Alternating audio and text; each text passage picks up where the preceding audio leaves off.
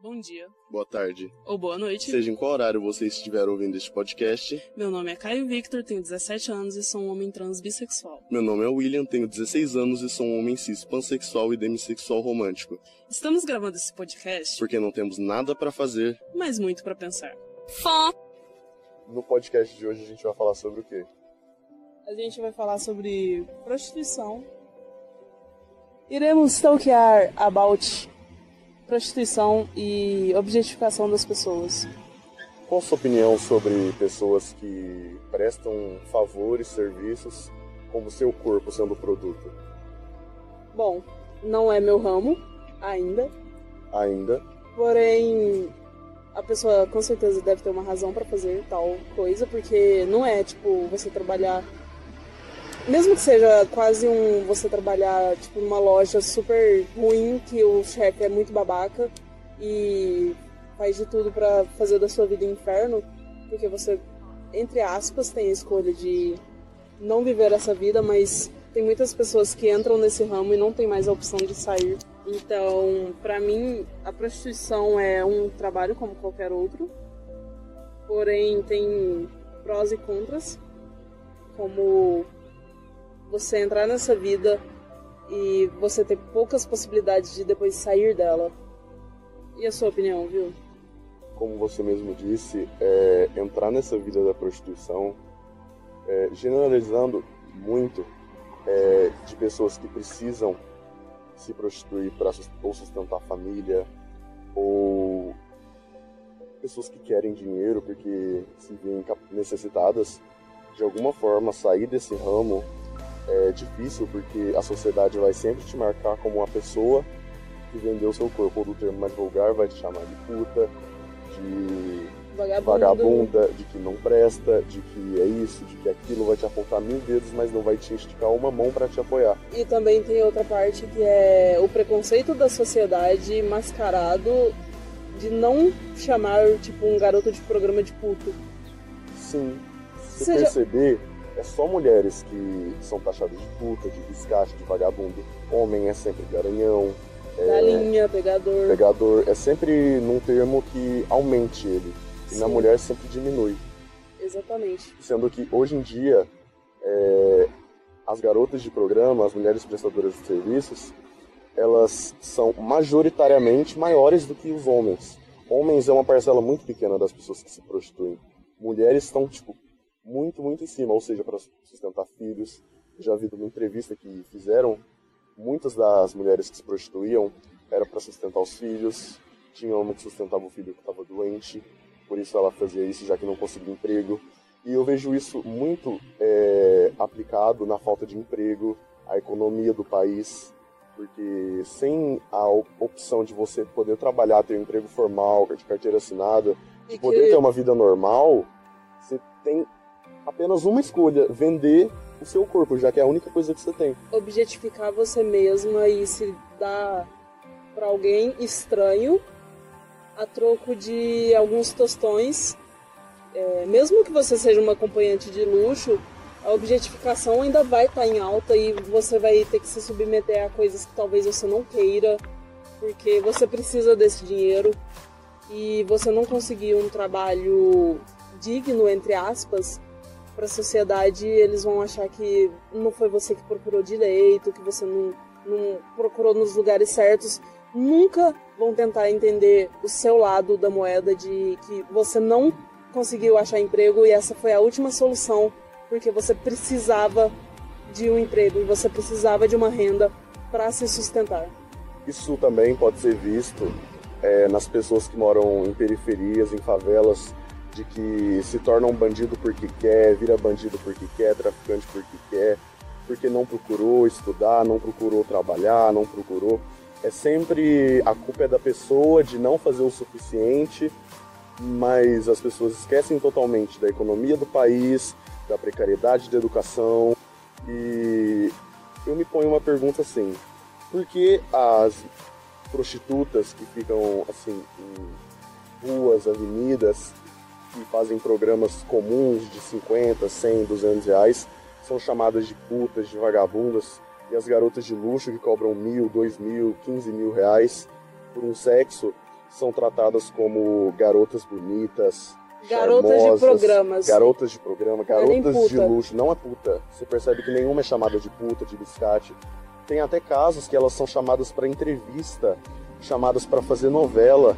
Mas Sim. as mulheres que estão aí às margens, as mínguas da sociedade, são taxadas de puta, de que não prestam, de que é, você percebe que basicamente é, todas sofrem de alguma doença sexualmente transmissível ou por conta da situação precária do trabalho, porque não tem é, dinheiro para ficar comprando camisinha, porque tem cliente que fala que não quer fazer, e se ela falar que não, ela simplesmente perde o dinheiro do remédio do filho. Exatamente. Perde aquela hora que ela poderia ter pegado um cliente que ia aceitar tudo bem os métodos preventivos dela. E também o grande problema da prostituição é que quando você pensa prostituição, você sempre vai associar com pessoas de baixa renda. E automaticamente você já vai excluir elas de qualquer oportunidade que você tinha de conhecer ela mais a fundo, de entender o porquê dela estar ali, sabe? Sim. É, eu percebo muito que, sim, tem pessoas de baixa renda que não escolhem essa profissão, porque sim, é uma profissão digna, porque Tu tem pe- que dar a cara muito à tapa de Muito se a cara. colocar nesse lugar. mas vejo também muitas pessoas de baixa renda que não se submetem a isso, ou porque acham errado, ou porque condenam. Já vi casos, principalmente de pessoas de periferia, de favela, que acham isso nojento, acham isso uma barbaridade. Mas Um pecado, não é um mesmo? pecado, sim. Segundo a própria mitologia cristã, ela diz que é, vender o seu corpo em troca de favores, se prostituir é um pecado, mas você não tem escolha, você se coloca em um labirinto com uma linha reta. Ou você empresta seu corpo por dinheiro para poder pôr a comida na mesa, para poder sobreviver, para poder se manter vivo, já que é o mínimo que o Estado deveria garantir, ou você morre. E nessa profissão, você está sujeito a pegar doença, morrer, É. doenças sexualmente transmissíveis. Uma tem algo- vasta gama. Sim, tem doenças aí que nem cura tem, que tem que viver à base de medicamento. Viver à base de medicamento é uma situação muito precária. Sim. E eu acho que muito disso vem do, da falta da infraestrutura do governo de educação sexual, a falta de emprego, de educação em si própria, de conscientização. Não só distribuir camisinha por aí vai resolver o problema das DSTs. Tem sim a ver uma conscientização da população, um apoio a pessoas é, que estão nessa situação. Existem, existem sim, não vou excluir pessoas que se prostituem porque querem ou porque têm prazer em fazer sexo. É, se prostituem no sentido de, ah, eu vou fazer sexo, uma coisa que eu gosto e eu vou ganhar dinheiro em cima disso. Tem, Vou fazer por hobby. vou fazer por hobby. Mas são exceções. Mas a maioria a gente vê pessoas que chega a dar um aperto no coração realmente. Porque se você chegar num lugar assim que tem pessoas que estão nessa vida e você perguntar, levanta a mão, é, quem faz isso por prazer e não porque precisa, provavelmente uma ou duas pessoas no máximo Ou vão, ninguém. Eu ou ninguém. que ninguém.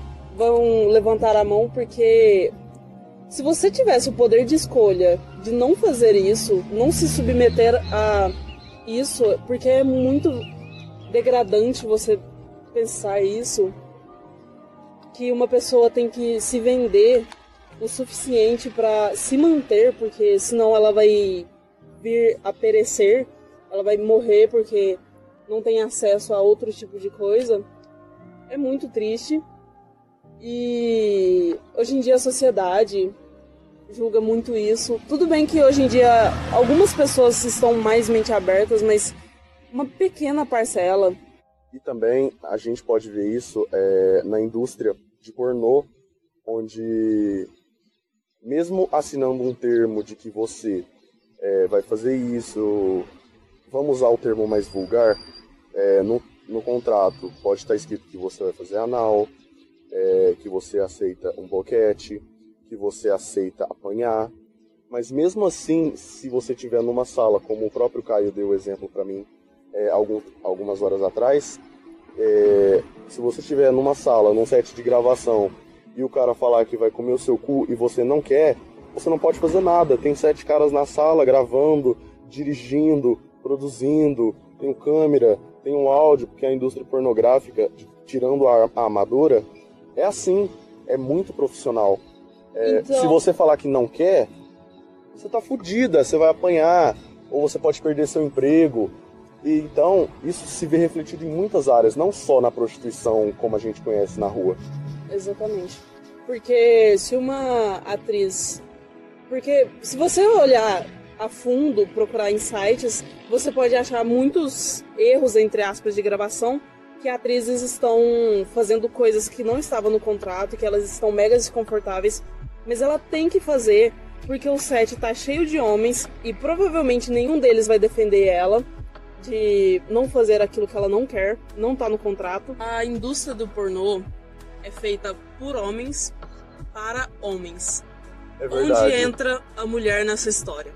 Essa é a pergunta que eu tenho do podcast de hoje. Ela Onde entra, entra como submissa. Ela como entra parte, como ela, objeto. Ela entra como objeto, literalmente. O objeto é o bel prazer tanto do espectador quanto do cara que está fazendo o pornô.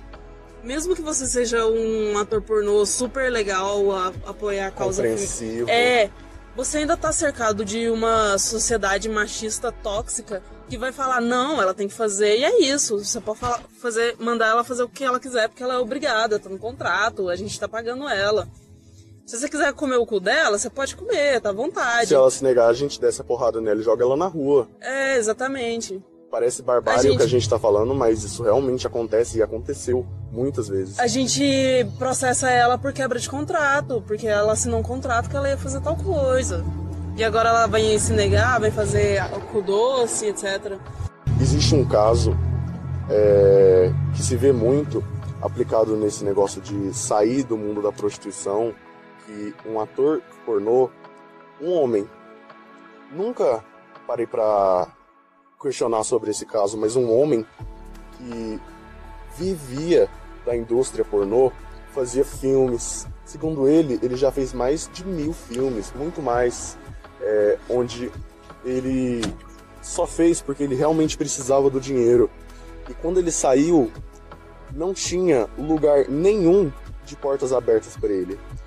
Ou seja, ele se viu às mínguas da sociedade, vivendo com o pouco dinheiro que ele tinha conseguido, já que ator de filme pornô, principalmente brasileiro, recebe quase nada. Se recebe, são sites super mega produzidos, onde você tem que pagar para acessar, não como, por exemplo, o Pornhub, o Xvideos, o RedTube, onde você tem acesso a um conteúdo gratuito, mas mesmo assim tem as propagandas. E esse ator, é, no documentário que ele deu, se eu não me engano, foi no Domingo Espetacular, é, acho que 2013, 14, ele não tinha o que fazer. Ele é formado, se eu não me engano, em administração, posso estar errado, se eu estiver me corrija, e nenhuma empresa de administração contrata ele porque, segundo eles, é, o antigo ator não se enquadra no perfil da empresa. É sempre a mesma desculpa, você não se enquadra no perfil da empresa. Então, é, aproveitando que a gente está falando de indústria de pornografia, é pornô gay, que também é feito por homens para, para homens. homens. E tem muito cara hétero que entra na indústria do pornô gay por que porque surge mais oportunidades para ele e também porque ele é mais valorizado. Se você entrar no canal do Põe na Roda, se eu não me engano, eles fizeram um documentário, documentário não, fizeram um vídeo sobre isso com um ator pornô e ele conta que vários, muitos héteros entram para a indústria do pornô gay porque é mais acessível a eles, porque para você entrar no pornô gay você tem que ter um rosto bonito e ser dotado. Ponto. Sim. Ou você ser um passivo muito branco sem pelo. Ou você tem que fazer parte de uma classe muito específica de fetiche. Exatamente. Por exemplo, homens trans que são um fetiche. Sim, muito grande. Travesti também é um fetiche. Travesti. Muito acessado. Muito acessado. Tanto é que no Brasil o conteúdo de pessoas transexuais e travestis são os conteúdos mais acessados e vistos e procurados no Brasil. Incrível que, assim, por questão de curiosidade, o Brasil é o país que mais mata transexuais e travestis do mundo. A média de vida de uma pessoa trans travesti não passa de 40 anos. E se é passar tipo... de 30, é um milagre. É tipo, do 27 ao 35 você tá na sua zona de risco, tá pronto a qualquer momento você tá andando na rua e uma pessoa te espanca até a morte porque, de acordo com ele, você tá errado por ser quem você é. Exatamente. Mas aí, na hora que ele chega em casa, vai deitar com a sua lindíssima esposa e fingir que tá dormindo para depois levantar e assistir aquele pornô de traveco que ele ama, Inclusive eu usei a palavra traveco porque é o linguajar da sociedade, assim. Porque é como os héteros dizem, né? Porque, como você disse, foge da esposa, espera a esposa dormir, vai no banheiro ou vai no carro, bate uma punhetinha pro traveco que você gosta. Pro, pro traveco trans que você gosta. Pro traveco que pra família você odeia, você marginaliza. Pros amigos que você fala mal, faz piadinha, fala que que tem um presentinho, chama de boiceta, que é um termo muito pejorativo, mas é usado como normal e de que ai, é um linguajar comum. Nós da comunidade LGBT, com pessoas travestis e trans, temos a liberdade de um para com o outro chamar do nome que o outro nos deu a liberdade. Se eu tô, por exemplo, com o Caio eu chamo ele de boiceta porque ele é meu amigo, ele e vai. Ele permite. E ele permite. Que é bastante que é importante. É muito, eu acho que é o mais importante. Se ele não se sente bem, eu nunca vou usar. É a mesma coisa eu chegar para você e te cham... começar a te chamar de um termo hiper pejorativo. Ou eu, por exemplo, chegar em você, homem, ou você, mulher, e te tratar no sexo oposto que você se identifica. Imagina o quão desconfortável você não vai se sentir. Exatamente. Bota um homem hétero cis, você, você chama ele de bonito ou de gostosa para ver se ele não dá cria. No nosso podcast passado sobre gênero, eu expliquei para minha mãe de uma forma muito simples o que é uma pessoa trans. E dizendo para ela, eu pensei assim: "Mãe, imagina você vestida de terno o dia todo um homem vestido de vestido de noiva o dia todo, já que são roupas características do sexo. Por exemplo, muito, muito, muito características é, dessa sociedade, onde a noiva, que é uma mulher, casa de vestido e o noivo de terno. Você gostaria de usar um terno 24 horas por dia? Hum, aí ela respondeu, obviamente, não. Aí eu expliquei para ela que o corpo é a nossa primeira roupa. E se uma pessoa que nasceu com um cérebro formado com outro gênero e tem a roupa que não não gosta de usar, não lhe é, pertence, não lhe pertence, é totalmente desconfortável. E esses termos só reforçam isso, principalmente o boiceta, o traveco, a brincadeirinha da surpresinha, que você acha que mulher, é, mulheres, ovo. sim, você acha que as mulheres trans gostam de ser tratadas assim, de ser chamado de surpresinha? Você acha que ela se sente confortável? Algumas podem até se sentir. Levar mas, na brincadeira, sim, mas mas Acho que no final todo mundo se magoou um todo pouco. Todo mundo se magoou, porque se ela, se ela nasceu com um cérebro, com uma mulher, e ela se sente como uma mulher e tem um pênis ali atrapalhando a vivência dela, aumentando cada dia mais a disforia, isso é uma coisa perturbadora de se pensar. Se coloque no lugar por um dia, passe um dia, você que é homem é, cis, pela experiência, passe um dia usando salto alto, vestido, maquiagem, pinte as unhas, use brinco, já que a sociedade impõe que mulher tem que ser feminina, haja com ética, cruze as pernas, e você que é mulher, passe um dia cuspindo no chão, sendo mal educado, sendo machista, é, com terno, coisas características, o quão desconfortável é. O quão desconfortável é você estar vestido das roupas que não lhe pertencem porque outras pessoas lhe vestiram. É uma situação de extremo desconforto. Eu odeio quando eu vou em algum lugar e as pessoas sabem que eu sou trans, que tem que me tratar no masculino e por Caio, e mesmo assim outras pessoas ao redor me tratam no feminino e essas pessoas conhecem essas outras pessoas e não corrigem, eu me sinto extremamente desconfortável, eu me sinto não pertencente ao lugar que eu estou. E essa é a pior sensação que você pode sentir no mundo, de não, de não pertencer a um lugar que é normal, é comum para qualquer outra pessoa, mas é ruim para você, é desconfortável só porque você tenta ser você mesmo e fazer que a sociedade te aceite. Eu, como homem cis, é, me considero um homem, gosto majoritariamente de ser tratado no masculino, mas eu dou sim a liberdade de amigos meus me tratarem no feminino, já que é uma questão de brincadeira e entre nós isso é uma coisa normal, uma prática normal, como por exemplo me chamar de bicha, de mona, de feminina, de, ma de masculina. Tudo bem, para mim isso não tem problema algum desde que venha de alguém que eu dê a liberdade. Uma coisa que me magoa muito os pássaros participando do podcast. É, pra não ficar estranho, se algum dia a gente postar esse podcast, é, a gente está gravando, tipo. No... Atrás do shopping. Atrás do shopping. Porque a gente falou assim, não, a gente tem que gravar sobre isso, porque é um tema muito importante e que está muito presente na sociedade. Igual guerra contra as drogas, mas isso fica para outro podcast, porque dá muito assunto. Muito assunto. Dá muita corda para enrolar. Fã! Eu, como homem cis, aceito que me tratem no feminino enquanto eu dê a liberdade para tal. Mas uma pessoa que não me conhece, não tem intimidade comigo, chega em mim me chamando de apelidos que eu não a dei a liberdade de me chamando, e aí, bicha, como você tá, viada? Não sei o que, e a senhora, tá bem? É, falando para mim, eu me sinto muito desconfortável porque eu, como homem, entendo que a pessoa não tá fazendo por maldade, mas eu digo para ela, com toda a educação e serenidade possível, vai tomar no. Mentira. Eu falo, por favor, eu sou homem e me trato no masculino. Não te dei essa intimidade. E a pessoa se sente desconfortável. Eu falo, não precisa se sentir culpado. Sei que não foi culpa sua. Mas a partir do momento que ela começa a me tratar no masculino, respeitando uma escolha minha, tudo bem, sem problemas.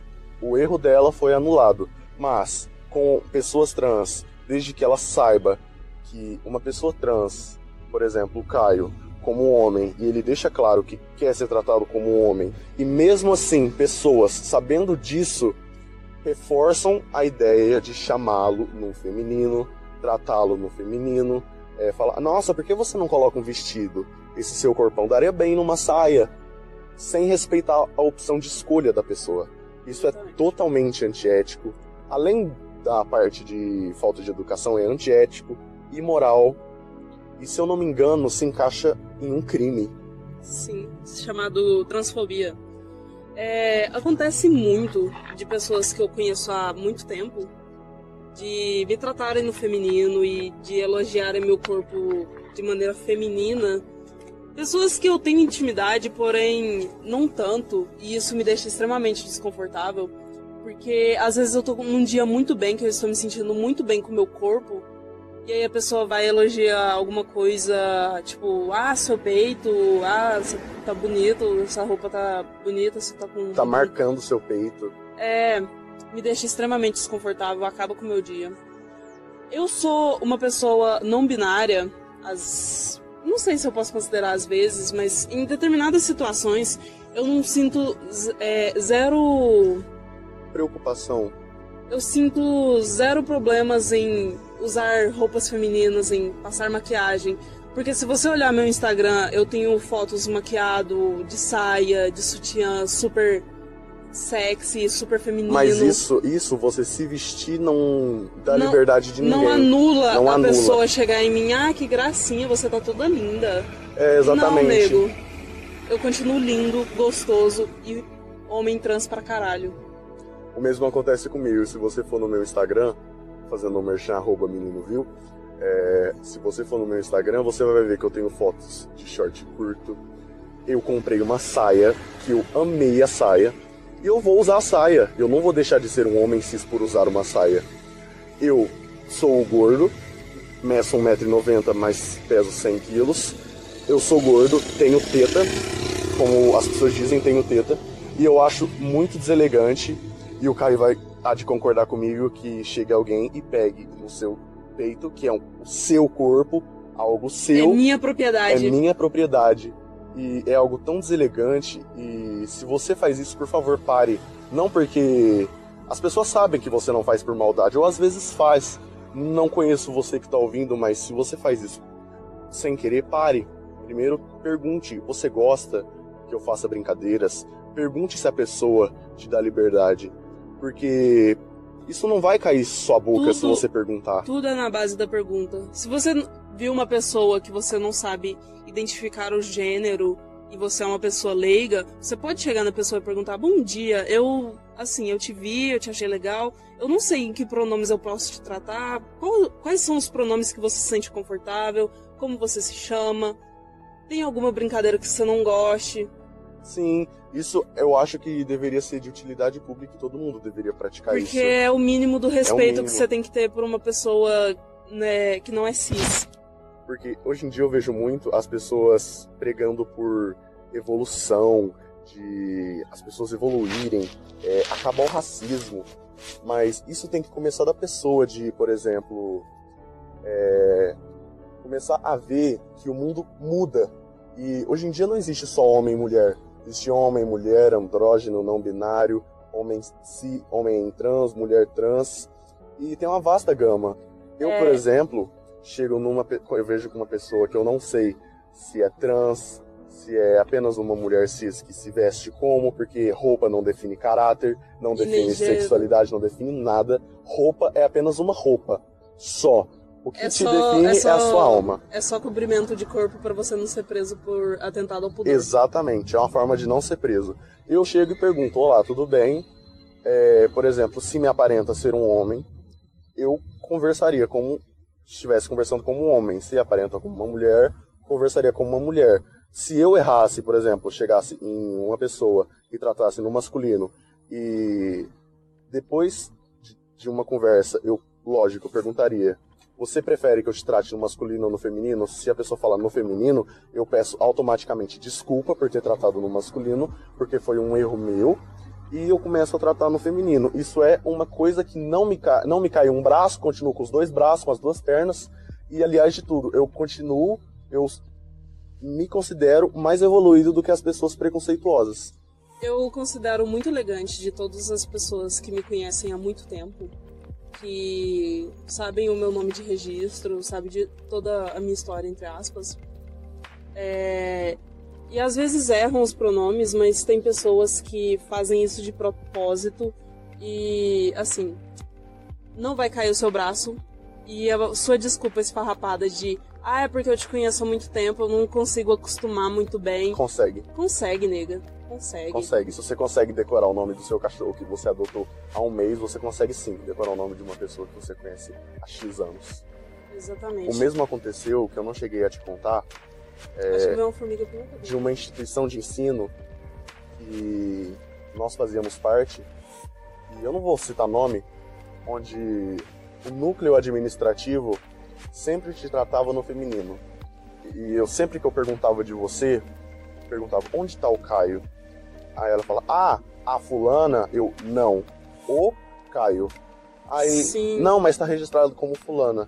Mas não, é o Caio. Ele é um homem, trate ele no masculino. E mesmo assim, o núcleo administrativo continuou te tratando Sim. como uma mulher. Porque para eles o que importa, só o que importa para as pessoas é, É o que está registrado. É que tá E eu já papel. ouvi muitas vezes: "Ah, mas se não está registrado?" Uma vez eu ouvi dentro da minha sala que foi a gota d'água que eu não consegui mais ficar naquela naquela sala tóxica, onde eu ouvi da boca de uma menina que eu admirava por ser inteligente, por ela ter um relacionamento e ser uma pessoa madura pela idade dela, ela vira pra mim e fala: "Ai, mas a fulana, que no caso é você, é, se ela se considera homem, problema dela. Ela tem uma buceta entre as pernas e pra mim continua sendo uma mulher. Foda-se, a minha Então, se a- buceta é o meu poder. Se ela quiser ser tratada como homem, vá no cartório e troque de nome, que aí sim eu mudo o meu jeito de tratar. E eu pensei nisso falei, E o pior é que que ainda e o pior é que ainda tem pessoas que já passaram por todo esse processo demorado, caríssimo, que é mudança, caríssimo. Mudança de registro e ainda pode ter um juiz filha da mãe que vai olhar pra sua cara e falar não. Não, Tá exatamente, exatamente. Aí você tem que começar tudo de novo e é muito trampo, é muito advogado, é muito dinheiro. Caro, caro, caro. E você tem que fazer dois processos, porque um é pra você mudar seu nome e outro é pra mudar seu gênero. E aliás, além de você mudar isso, você precisa fazer identidade, certidão de nascimento, certidão de casamento, se caso for casado. Você precisa mudar, se você tem um carro, sua carteira de motorista, seus documentos de comprovação de água, de luz, tudo, tudo, tudo, tudo que está tudo. no seu nome você precisa trocar. Caso contrário, a pessoa que existia antes passa a não existir. Ou seja, boa, dá pra dar um golpe no governo com isso. Cancela o áudio. Parando pra considerar, uma pessoa trans, quando ela começa o processo todo de mudança, ela vira totalmente uma pessoa nova perante o governo. Perante o governo, Porque sim. ele simplesmente não consegue é, olhar com maior empatia para essa minoria e aceitar que a pessoa quer ser tratada em tal nome, com tal gênero, e que ela tem que passar por toda essa burocracia, tem que passar por acompanhamento psicológico, porque não é você chegar no cartório e falar, oh, quero mudar meu nome. Você precisa de um laudo, de um laudo dificílimo de se conseguir. Eu tenho um problema na coluna e faz um ano que eu estou lutando para conseguir um laudo desse, desse atestado da minha coluna, onde eu não posso, por exemplo, prestar o tiro de guerra, eu não posso fazer parte da brigada, não posso fazer nada, tenho um problema no pé, mas até eu conseguir esse atestado, e eu não imagino o quão difícil seja para você conseguir um atestado de um psicólogo, de um psiquiatra, de um endocrinologista, porque para ele atestar que você realmente. Porque um psicólogo olhando para você e no mínimo de conversação, ele vai olhar para você e falar: putz, é verdade. Porque é um mínimo, você olha para a pessoa, vê como ela age, porque Vê nasceu que ela se com sente ela. confortável Sim, de tal nasceu maneira. com ela. Exatamente. Mas Não é uma coisa de tipo, ah, acordei hoje, eu acho que eu quero ser um homem. um trans não é um dominário. Não funciona assim. Não é um gênero fluido. Parará, pará, pá. Voltando no assunto sobre prostituição, é, prostituição não é apenas troca de sexo ou Troca de favores. troca de favores Vai muito pelo além. seu corpo. Sim, vai muito além. Querendo ou não, prostituição é um estilo de vida. Não é uma escolha de vida. É É, um um, estilo. estilo. É algo que tá meio que imposto a você, porque depois de você entrar pra isso, você não vai sair. É uma porta que só tem a maçaneta de entrada. Exatamente. É uma porta de freezer de restaurante chique que tem a maçaneta para você entrar. Aí se você ficar trancado lá dentro, você não sai e a única saída é você morrer. Sim. É isto, basicamente. Se você leigo no assunto não sabe, mas por exemplo, se você falar pra pessoa, eu limpo seu quarto, você me dá X de dinheiro. Isso é uma forma de prostituição onde você está prestando um serviço em troca de algo. Então, basicamente, a prostituição, conhecida hoje em dia, é um termo usado para pessoas que trocam sexo por dinheiro. Mas prostituição, em seu significado literário, é uma troca de favores. Ou seja, todo mundo é puta, porque todo mundo quer dinheiro. A gente vive numa sociedade capitalista onde você precisa de dinheiro para sobreviver e caso você não tenha, você morre às mingas da sociedade sem o apoio do governo, já que alguém pode parar e falar: ah, mas tem o Bolsa Família. Tá, com 40 reais eu compro o quê? Um saco de arroz, dois de feijão e aí, o que, que eu faço? A água, a luz, o óleo, o gás, é, uma internet, uma televisão, uma prestação de uma roupa que eu comprei para o meu filho. Quais são suas considerações finais sobre esse tema, menino Caio? É... Tenho maior empatia, porque a gente tem que parar de olhar a pessoa que tá 10 horas da noite, uma hora da manhã na rua, que não é um lugar nem um pouco seguro, ainda mais para mulheres. E pensar, ela não tá fazendo isso porque quer, é porque ela precisa. E mesmo que você não vá entender 100% a história dessa pessoa, não olhe para ela com um olhar de julgamento, porque você não sabe o que ela tá passando. Suas considerações finais, menino viu? É, eu peço para que vocês, como o menino Caio disse, tenham empatia, se coloquem no lugar da pessoa, porque ela não está nessa situação porque ela quis. A maioria das pessoas estão nessa situação porque é a única forma que ela tem de sobreviver. E se você que estiver ouvindo tiver a oportunidade, tiver a capacidade e a condição de ajudar uma pessoa nessas condições, por favor, faça seu papel. Você não vai para o céu dando o seu dinheiro para a igreja.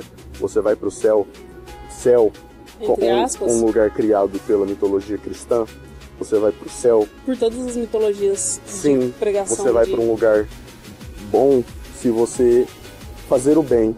Então faça o bem segundo o amor de Cristo, faça o bem sem esperar retorno. Se você puder conversar com uma pessoa nessa situação, ajude-a. Você quer algo mais simples? Você tá passando, você tá, sei lá, com uma compra que você comprou muita coisa. Você passa, você pergunta, oh, você tá com fome, você quer alguma coisa, Leva você quer comer. água, você quer água, porque a pessoa tá na rua, não é por uma escolha dela, e se você puder fazer o mínimo para ajudar ela a ter uma condição melhor, entre aspas, de vida, faça isso. Tem muitas empresas no Brasil que estão tendo iniciativas de acolher pessoas assim. Então, se você tem a capacidade de oferecer uma vaga de emprego para uma pessoa e tirar ela dessa vida que a gente pode dizer miserável, porque você fica exposto a todo tipo De de violência. de violência, de ass- você pode ser morto, pode pegar doença, pode morrer por doença. Faça a sua parte. E é isso. É importante falar também um abraço para todas as pessoas que estão nessa vida. Eu peço perdões pela sociedade merda que a gente vive. E eu peço para que todo dia você volte para casa em segurança e você um dia possa sair dessa vida e viver uma vida melhor, que não seja tão humilhante, não tenha que ficar objetificando o seu corpo, que é o seu templo, que é tudo que você tem. Porque se tirarem tudo que você tem, tudo, tudo, tudo, não vão poder tirar o seu corpo, não vão poder tirar a sua mente. Então, um forte abraço. É, se algum dia eu puder te ajudar, eu vou tentar te ajudar. E é isso. E é isso. Suas redes sociais, menino Caio? Arroba eu Caio Viu no Twitter e underline menino.caio no Instagram e as suas menino viu. Arroba menino viu no Twitter, no Instagram e no Snap, menos no Grindr. Um abraço, Um beijo. em pé.